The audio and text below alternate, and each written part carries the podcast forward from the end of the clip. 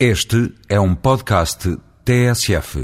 A comemoração esta semana do segundo aniversário do governo José Sócrates acabou por provocar na prática, a dois anos de distância, o início da campanha eleitoral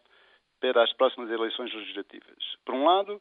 porque face às boas sondagens que vem registrando o Primeiro-Ministro, apesar da política relativamente impopular do seu governo, começaram a aparecer contestações e alternativas às atuais lideranças dos dois partidos à direita do Partido Socialista. E por outro, em resposta à euforia com que o Governo anunciou o sucesso da redução do nível do déficit público relativo ao ano de 2006, o PSD colocou em cima da mesa duas questões de enorme relevância económica. A localização do novo aeroporto de Lisboa na OTA e o pedido de redução imediata dos impostos. Fica-se um pouco com a sensação de que o timing escolhido por Marcos Mendes foi essencialmente político levantando-se deste modo a dúvida de saber se o objetivo ao suscitar o debate destas questões, neste momento, não foi apenas o de desgastar o governo e reduzir o seu futuro espaço de manobra. É hoje já inquestionável, diria que quase para toda a gente, a impossibilidade da manutenção do atual aeroporto de Lisboa na Portela. Sendo oportuno recordar que a localização do novo aeroporto de Lisboa na OTA foi decidida em 1999, há cerca de oito anos, entre 15 alternativas dadas desde 1969, durante cerca, portanto, de 30 anos,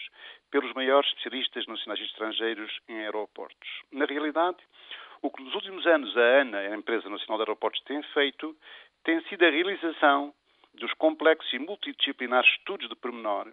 exigidos para uma obra desta dimensão, que demorará cerca de 10 anos a construir e que está programada para acolher, em meados do século, um número de passageiros equivalente a cerca de cinco vezes a atual população portuguesa, ou seja, dito de outro modo, mais de quatro vezes o volume de tráfego hoje existente na Portela. Claro que a questão da eventual futura expansão da OTA terá de ser a seu tempo estudada e equacionada, mas parece mais importante hoje estudar os enormes impactos sociais e económicos que uma obra desta dimensão terá na região do que a questão da sua expansão. A expansão é matéria que, embora ainda não estudada hoje de forma aprofundada, parece sempre tecnicamente possível, dada a elevada distância a que a OTA se encontra de Lisboa, mais de 40 km, não sujeita, portanto, às grandes pressões da construção típicas das zonas suburbanas muito próximas dos grandes centros urbanos. Finalmente, no que se refere à redução dos impostos, é para mim claro que, não sabendo que sustentabilidade tem o, sucesso alcançado com o déficit, haverá um certo consenso entre os economistas, com exceção eventualmente dos liberais mais fundamentalistas, que nesta fase deve ter uma atitude prudente.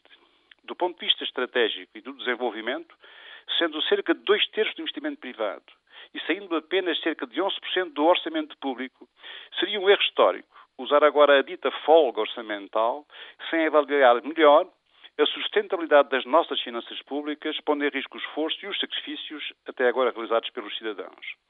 Se o déficit em 2007 se comportar de forma, no mínimo, semelhante à observada em 2006, então sim, teremos condições para, durante o ano 2007, discutir, por razões puramente económicas e não apenas políticas, se devemos reduzir a carga fiscal e o nível de redução que devemos fazer.